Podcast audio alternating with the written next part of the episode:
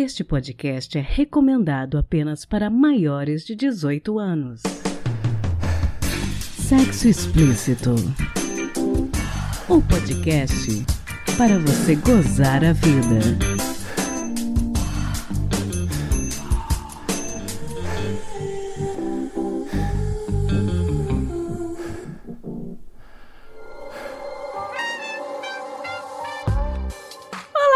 Olá, taradinhas! Tudo bem com vocês? A ideia deste episódio dedicado exclusivamente a dicas literárias da área da sexualidade veio por causa da quantidade enorme de livros que me foram recomendados nessa área. Então eu decidi englobar todas as dicas que eu recebi num episódio só, as principais dessas dicas, né? E vamos ver o que vocês acham disso. Começamos com uma entrevista com o nosso autor carioca preferido, Gustavo Lacombe, que vai falar um pouquinho da carreira dele e do seu primeiro romance que ele está lançando e custeando por conta própria. Depois falaremos de outras três obras que foram lançadas recentemente e no post do episódio no site sexoexplicitopodcast.com.br deixaremos todos os links mencionados para quem tiver interesse em adquirir. Todos os livros mencionados neste episódio são em português e possuem edições brasileiras. Não teremos conto erótico neste episódio, nós vamos falar só de literatura mesmo. E se você é meu assinante, está ouvindo este episódio primeiro. Duas semanas depois, ele vai sair no feed do podcast em todos os agregadores para o público em geral. Eu estou fazendo um teste com esse episódio extra, pretendo ainda esse ano produzir mais episódios que vão sair para os assinantes primeiro. E eu queria saber o que, que vocês acham disso. Vocês já são meus assinantes no PicPay ou no Apoia-se? Não deixem de me dizer a opinião de vocês e de me mandarem dicas de livros sobre sexo ou literatura erótica que vocês gostam. De repente, esse episódio pode ser só o primeiro de muitos, né? E qualquer dúvida, só me mandar um e-mail para sexoexplicitopodcast.gmail.com ou mensagem no nosso Curioscat, curioscat.qa barra pod sexo explícito, beleza? E em breve eu vou gravar com o Rodrigo Torres, viu? Então, tô aguardando as dúvidas de vocês. Este episódio é dedicado ao Mário Márcio Félix, podcaster que esteve muito perto da morte e voltou e agora tá se recuperando super bem, graças a Deus. Mário, que você viva bem e feliz por ainda muitos e muitos anos. Então, gente, vamos ao episódio?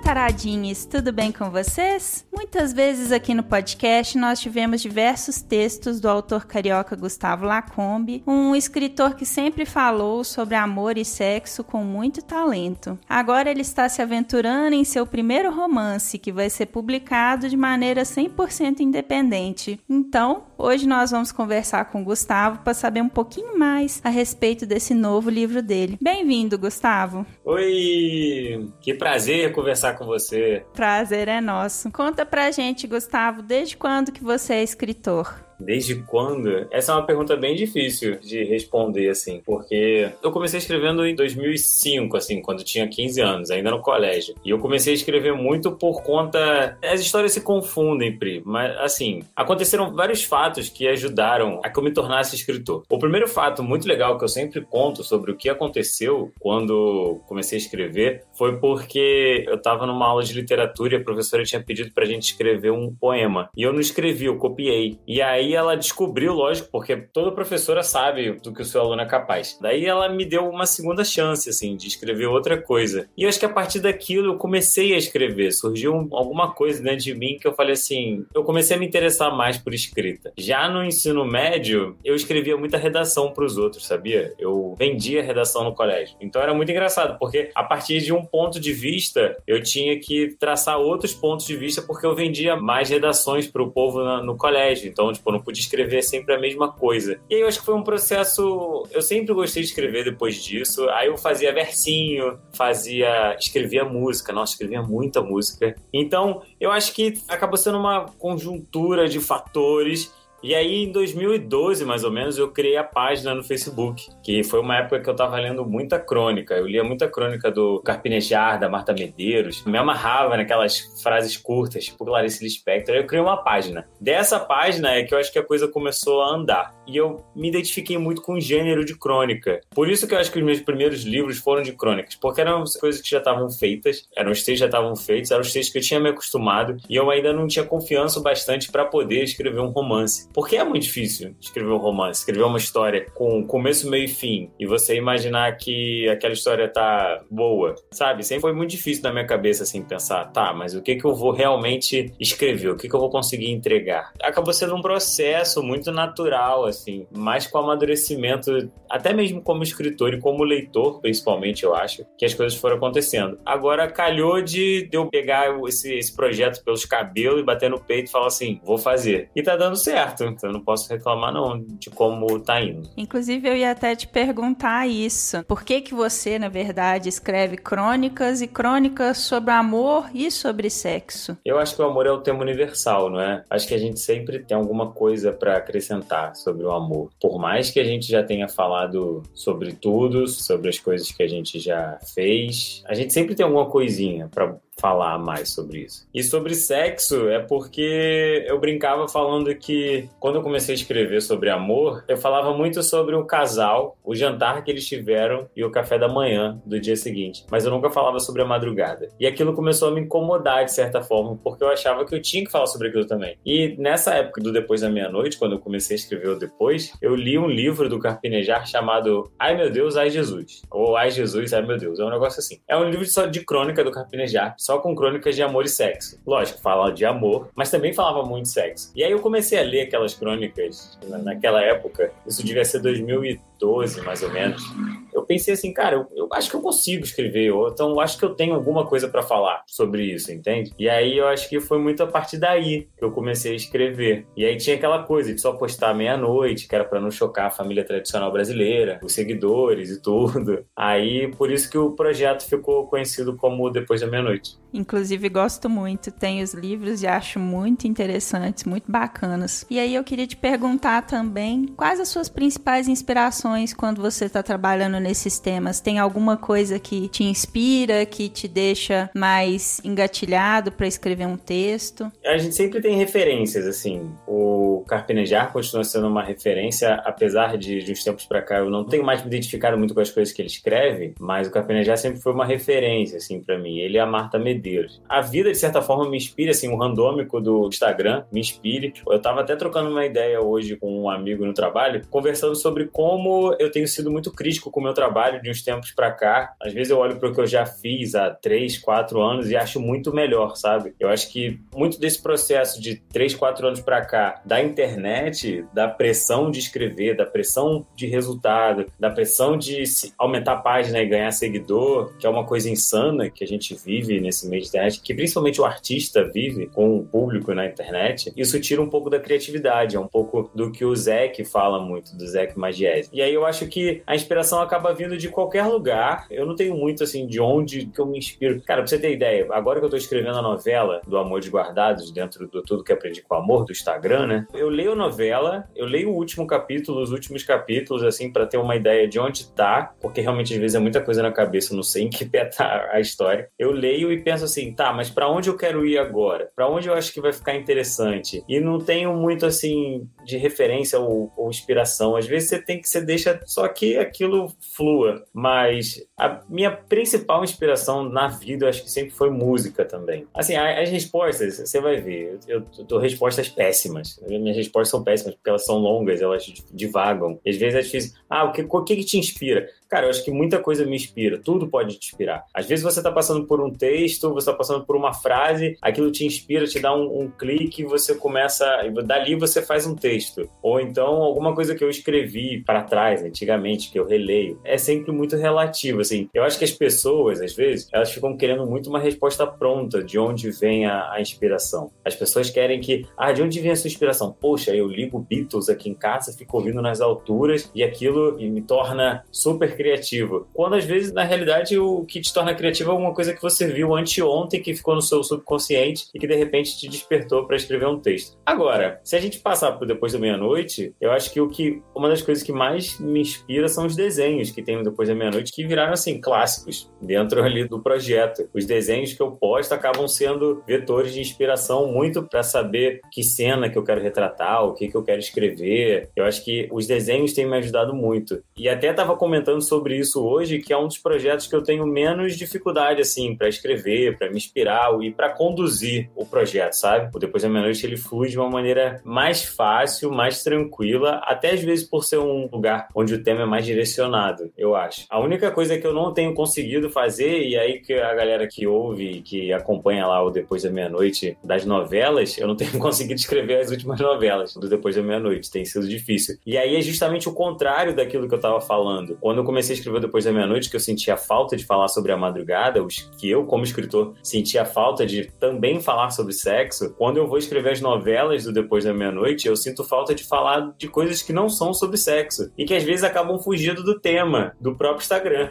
E aí a novelinha acaba. Porque senão fica um negócio. fica muito chato. A gente, porra, chato no sentido de que, pô, a história só tem sexo, a história não tem, não tem nada mais, não tem uma conexão a mais dos personagens, tipo, não tem nada. E aí aquilo acaba me travando um pouco. Mas, voltando lá, uns 10 minutos que eu tô falando aqui sobre essa resposta em si, sobre o que que inspira, eu acredito que é tudo, cara. Tudo que tá ao seu redor te inspira, desde a música que você ouve até uma besteira que você escuta no trânsito. Tudo pode te inspirar a escrever. Eu acho isso fantástico. E esse livro novo que você tá fazendo agora, tá lançando agora, sobre o que que vai ser? O livro novo chama Tudo que Aprendi com Amor. Meu primeiro romance, eu tô muito feliz de poder colocar esse projeto para frente. É um livro que tá pronto desde 2019 2019, mas ele passou por várias reestruturações, assim. O livro ele foi lido por algumas pessoas que deram algumas dicas e falaram, olha, você pode seguir outros caminhos dentro do próprio livro. Então, uma das coisas que aconteceu com esse livro, basicamente, foi que ele estava todo escrito em primeira pessoa e eu reescrevi o livro para terceira pessoa, o que deu um trabalho cão, assim. É um livro que conta a história do Augusto e da Marina. É muito louco, porque eu peguei exatamente o que Stephen King fala sobre escrever sobre as coisas que você conhece. Não que eu tenha escrito sobre a minha vida, mas muito do que eu vivi está distribuído entre os personagens. Muitas das coisas que eu vi na vida está distribuído ali entre as histórias. E o Augusto é um escritor que mora em Laranjeiras, coincidentemente, e que gosta de correr, coincidentemente. Ele teve uma vida como escritor um pouco mais fácil que a minha, assim. Ele foi publicado por uma editora, ele já está indo para o seu terceiro livro e está indo super bem. Depois que ele lançou o primeiro livro e começou a viajar, ele largou a faculdade faculdade, sabe? Tem algumas coisas, tem umas particularidades, assim, da vida dele que estão pontuadas no livro que não tem nada a ver com a minha. A sinopse do livro é bem assim: o Augusto acabou de escrever um livro e ele chama a Marina para ler o livro, porque o livro foi escrito para a Marina e o namorado dela, que se chama Fernando. E aí, logo no primeiro capítulo, tudo que eu vou te contar aqui está escrito no primeiro capítulo. Logo no primeiro capítulo, ela chega na casa dele e ele tá naquele dilema de, poxa, eu só convidei ela, né, para vir aqui em casa, mas afinal de contas eu quero que ela leia porque eu escrevi um livro todo para poder falar um troço para ela e quando ela descobrir esse troço, eu quero que ela esteja aqui pra gente conversar, pra gente trocar uma ideia. E você não sabe o que é esse troço que o Augusto escreveu. Você não sabe o que que tem nesse livro de tão ansioso que ele fica. Você só sabe que eles são ex-namorados ou ex-quase namorados. Isso também é outro detalhe que vai sendo contado dentro do livro. E que ele escreveu um livro para ela. E que ela e o Fernando, o namorado, conseguiram convencer o escritor a fazer um livro sobre os dois. Então você vai descobrindo os motivos deles não estarem juntos, o que que o Augusto quer para falar para ela. Será que esse namoro da Marina com o Fernando é isso tudo mesmo? Porque, como eu bem digo no livro, todo casal que tá junto acha que o namoro deles é o namoro ideal, assim, a grande maioria dos casais. Sempre fala, poxa, amor, amor, amor é isso aqui que eu vivo. E será que o da Marina e o do Fernando é, é tudo isso? E no meio disso tudo eu vou pontuando com alguns flashbacks, conta a história de quando a Marina e o Augusto se conheceram, quando eles tinham 15 anos, conta algumas outras coisas da vida pregressa dos dois que vão fazendo né, toda a teia da narrativa para poder contar a história desse livro novo que o Augusto acabou de escrever e que serve um livro inteiro para contar para Marina uma coisa para ela. E aí eu fico brincando, falando: Poxa, não era mais fácil ter escrito um bilhete, marcado uma conversa ou ter mandado uma mensagem no WhatsApp? Pro Augusto, não. Pro Augusto, enquanto ele fazia o livro, a ficha caiu e ele, e ele sentiu a necessidade de colocar no livro e só contar quando o livro estivesse pronto para Marina. Então, são dois personagens assim. O Augusto, obviamente, não, não chega a ser biográfico, mas levando muito em conta isso que o King fala sobre escrever sobre as coisas que você conhece, o Augusto tem muito de mim, do meu jeito de olhar para a vida, e a Marina acaba sendo um grande retalho de muitas pessoas que eu encontrei pelo caminho, mas principalmente de algumas que passaram e que ajudaram, ajudaram assim a construir a personagem no sentido de dar o tom ali do que, que a personagem vai fazer ou de como ela age em determinados momentos. Foi um livro que eu escrevi em quatro meses, em 2019. Eu tentei muito arrumar uma editora para ele, mas que infelizmente não deu certo. Assim, eu ainda tenho esse grande sonho de publicar para uma editora, mas quando eu percebi que eu tinha um livro pronto, que eu queria botar ele no mundo e que Augusto e Marina já falavam tanto dentro de mim que eu falei assim, cara, eu vou pegar esse projeto, como eu te falei antes, né? Eu vou pegar esse projeto e vou fazer ele acontecer. Eu sou autor independente, como muitos autores no Brasil, e sempre brinco falando, brinco com fundo de verdade, falando que o mais difícil não é escrever o livro em si. Não é eu escrever, não é eu ficar 10 anos escrevendo um romance, preocupado com todos os pormenores, detalhes e fazendo plot twist dentro dele. O mais difícil mesmo é depois que tá pronto, é eu vender o livro, é eu fazer aquilo acontecer como projeto editorial mesmo. Até porque eu, quando escrevi minha monografia em produção editorial no FRJ,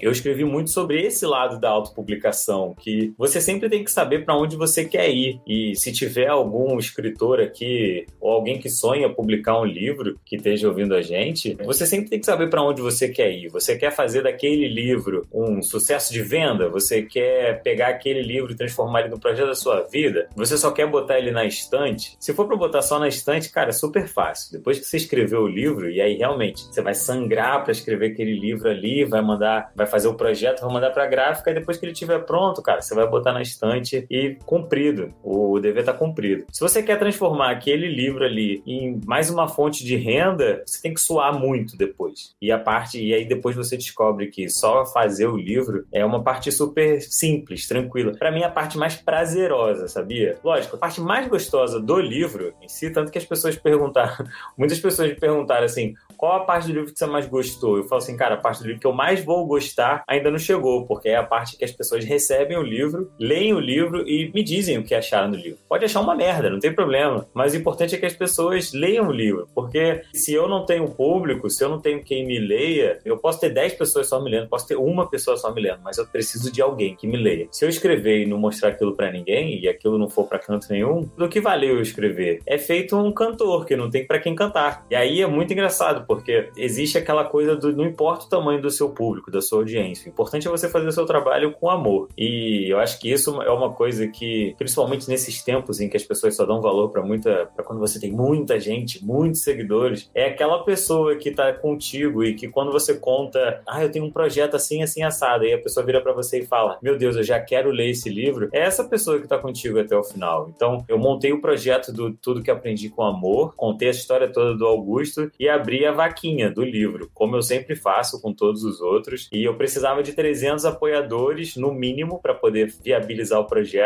O projeto já tem hoje mais de 200, tem quase 250 proporcionalmente apoiadores. E aí eu acho que essa galera que compra o livro e que tá comigo e que lá na frente pode até não gostar e é super tranquilo esse feedback, é super importante também esse feedback, mas é essa galera que tá comigo e que compra e que bota o nome lá no livro, no Moral da Gratidão e que fala, que tá esperando, que tá ansiosa e que vive o sonho comigo, é para essa galera que eu continuo escrevendo, entendeu? O livro tá lindo, não é porque foi eu que escrevi, não. E não é porque eu tô revisando ele pela décima vez, mas o livro realmente tá muito legal, tá muito. A história é muito legal, é muito bonita entre todos os personagens, não só entre a relação do Augusto com a Marina, mas da Marina com o Fernando, também é uma relação super bonita e bem construída. Tem outras relações dentro do livro, eu falo muito sobre amizade dentro do livro, porque existem outros tipos de amor também, eu falo disso. Tem o amor da Marina com a mãe, do Augusto com o pai. Tem outros personagens super importantes nessa trama aí, que é, por exemplo, é o Tom, que é o melhor amigo do Augusto, e o Tiago, um dos melhores amigos da Marina. Então tem muito personagem, tem muita voz dentro do livro. E, cara, eu tô muito ansioso esperando que as pessoas leiam e que chegue nessa melhor parte que eu falo, que é que as pessoas leiam, né? E se identifiquem, gostem e me passem o feedback delas. Inclusive, eu ia te perguntar como que tava esse processo de conseguir, né, os recursos para publicação do livro.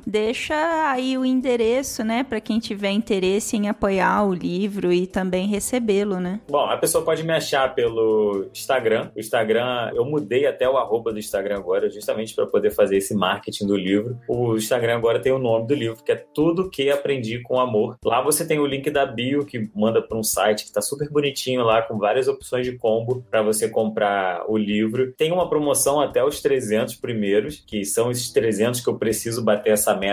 Tem essa promoção dos 300 que ganham mais um livro meu. Tudo que aprendi com amor é meu sexto livro e eu tô dando de presente um dos outros cinco. E é super tranquilo achar. Se você jogar Gustavo Lacombe, você já acha todas as minhas redes sociais, você vai achar o site. Pode mandar direct, pode mandar e-mail para mim, pode mandar o que for, que eu tô sempre respondendo, sempre ligado. E acho que essa interação e toda essa troca com o público é muito importante. E quanto que tá o livro? O livro hoje tá R$ 39,90. Tem um combo de. Vem várias coisas dentro desse combo, né? R$ 39,90 você compra o livro. O livro tem. Eu sempre brinco também falando, Pri, que o livro tem 350 páginas. Então, assim, se você não gostar do livro, não tem problema, porque ele vira um ótimo peso de papel em cima da sua mesa. Tô... A capa vai estar tá bonita, então você pode colocar ele em cima da mesa, assim, que ele vai ficar bonito. Mas você leva o livro, você leva o, o Versus, que é o livro que eu tô dando, até os, esses 300 primeiros, né? Você leva também mais dois e-books, que é O Amores Guardados, que é a novela que eu tô contando lá no, no meu Instagram. E aí eu vou até contar uma coisa. E leva o e-book do próprio livro, porque uma das coisas que acontece é que, assim, eu falei para todo mundo que se não conseguisse bater a meta, eu ia devolver o dinheiro das pessoas. Mas, como a gente está super adiantado, assim, eu, eu acho que vai, eu vou conseguir cumprir essa meta dos 300 e vou fazer o livro. Eu tinha dito que se a gente não batesse a meta, eu ia pelo menos disponibilizar o livro em e-book para as pessoas, o que ia devolver o dinheiro, né? Se a gente não conseguisse bater. Então, no final, todo mundo ia ler o livro. Então, assim, você comprou o livro, você vai ler ele de qualquer forma, é sendo físico ou sendo e-book. O e-book, ele vai junto nesse pacote e junto tem alguns outros brindes também. Vão ter uns postais com algumas fotos de lugares onde os personagens estão dentro do livro. Vai ter uma surpresa ainda dentro desses postais que eu ainda não contei. E no final do e-book de Amores Guardados também vai ter uma outra surpresa que eu ainda que eu também ainda não contei. Então assim, tem muita coisa assim que eu tô tentando que, que faz parte do marketing, lógico,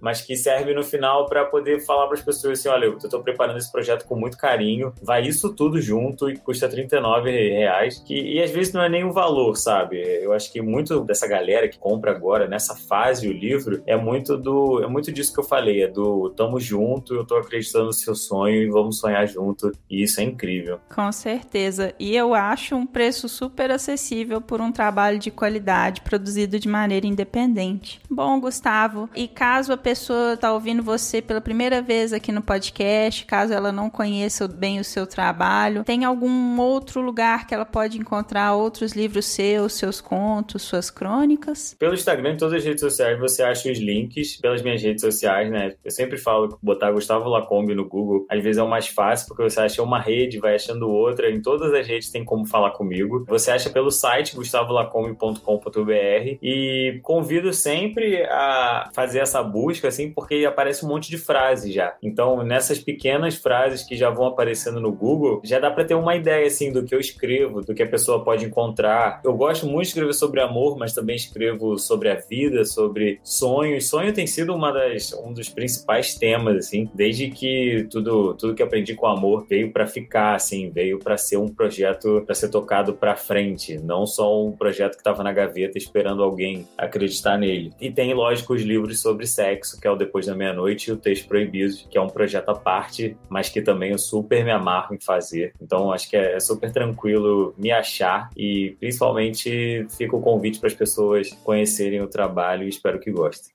Sensacional. Bom, gente, na descrição desse episódio no nosso site sexoexplicitopodcast.com.br, eu vou colocar direitinho todos os links de contato do Gustavo e também o link para você adquirir o novo livro dele, Tudo que eu aprendi com amor. Gustavo, obrigado por ter tirado um tempinho para conversar com a gente sobre o seu trabalho e boa sorte nessa sua nova empreitada. Obrigado, obrigado pelo espaço. Queria pedir desculpa pelas respostas muito longas, mas mas. Eu adoro respostas longas.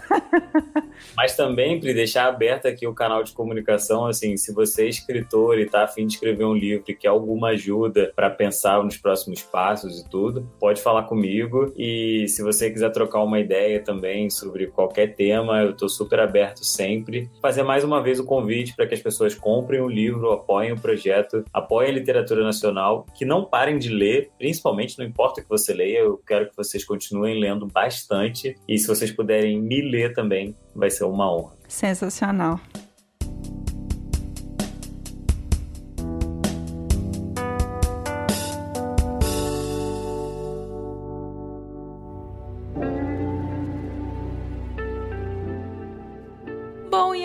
Da gente continuar esse bate-papo, continuar o episódio, eu gostaria de informar vocês que o podcast Sexo Explícito e a Universo dos Prazeres estão com uma parceria que vai te deixar vendo estrelas. Passa lá em www.universodosprazeres.com.br e confere tudo que tem de bom. Aí, quando você for fechar o seu pedido, digite Taradinhas no cupom de desconto e ganhe 10% de desconto na compra de qualquer produto. É isso mesmo, digite Taradinhas e ganhe 10% de desconto em vibradores, estimuladores clitorianos, velas para massagem e muito, muito mais que você precisa para gozar mais a vida. Aproveite esse desconto para todos os taradinhos. É o universo dos prazeres trazendo um universo de prazer para você.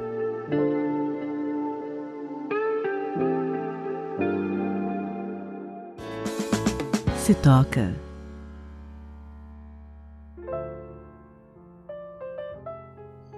Bom, além do livro do Gustavo, sobre o qual falamos na entrevista, eu quero recomendar outras três obras cuja relação com o sexo e a sexualidade são o fio condutor comum, mas cada uma delas trata dessas temáticas de uma forma, sob um viés. No nosso site sexoexplicitopodcast.com.br, vocês terão a oportunidade de conferir os dados direitinho de todos os livros citados nesse episódio de hoje, além de saber onde comprá-los. Se você se interessar por algum deles, não deixe de passar lá e dar uma olhadinha. A primeira dica daqui de Minas, porque eu sou bairrista mesmo. A escritora mineira Glaura Santos lançou recentemente um trabalho sensível e ardente, o seu livro de poesia chamado Acesa. Uma poesia visceral, cotidiana e confessional. Sem deixar em nenhum momento de refletir sobre as próprias fragilidades, a autora traz reflexões sobre o tema das feminilidades, incentivando o contato com as próprias emoções. Acesa instiga leitoras e leitores a despertar para a importância de se viver relações verdadeiras, de se investigar e mergulhar nos próprios desejos como forma de autocura e de respeito a todas as formas de amor possíveis. Outra dica que eu quero deixar para vocês é o livro O Sexo Segundo Maia, da francesa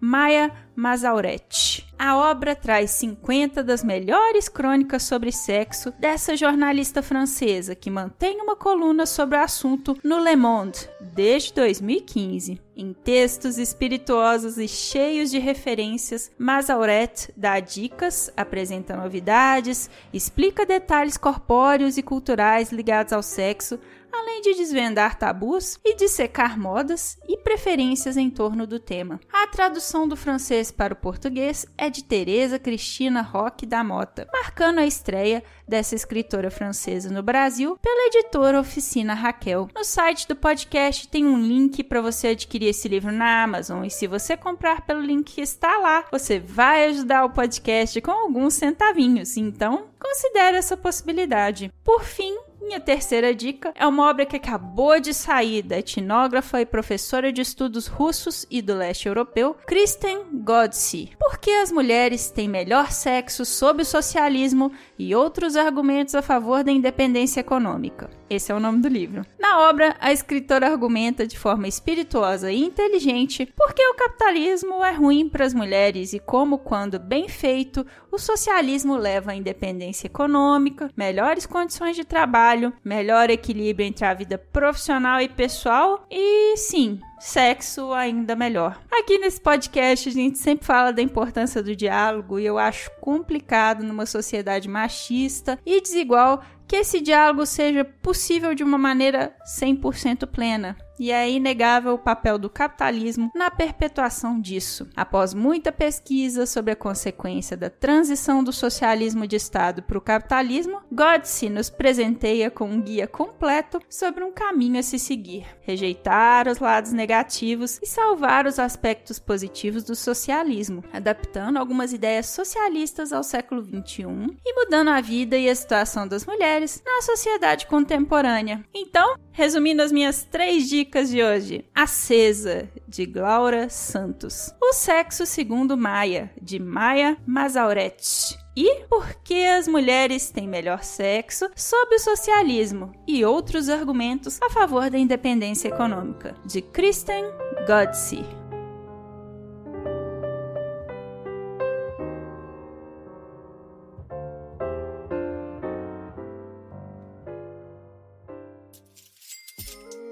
Você sabia que você pode contribuir com podcast Sexo Explícito? Não? Então eu vou te explicar. Temos duas formas de contribuição, pelo PicPay e pelo Apoia-se. Contribuindo com 10 reais, você tem direito a participar de nosso grupo exclusivo no Telegram, além de concorrer a sorteio de brinquedos eróticos a cada três meses e assistir com exclusividade e ao vivo a entrevistas sobre educação sexual, saúde e sexualidade. Então, o que, é que você está esperando? Vai lá em picpay.me barra sexo explícito ou em apoia.se barra sexo explícito podcast. Espero você!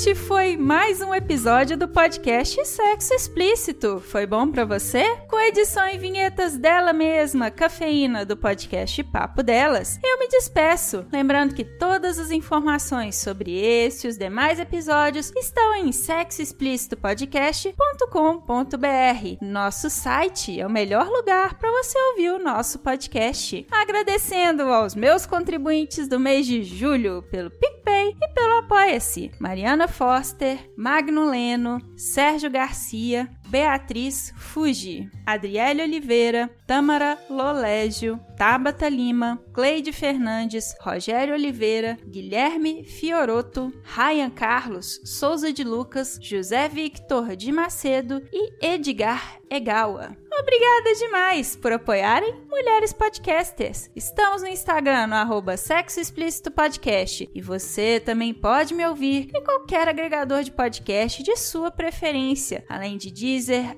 iTunes, Google Podcast e também no YouTube. E aí, o que, você está esperando? Bora gozar a vida? Beijo!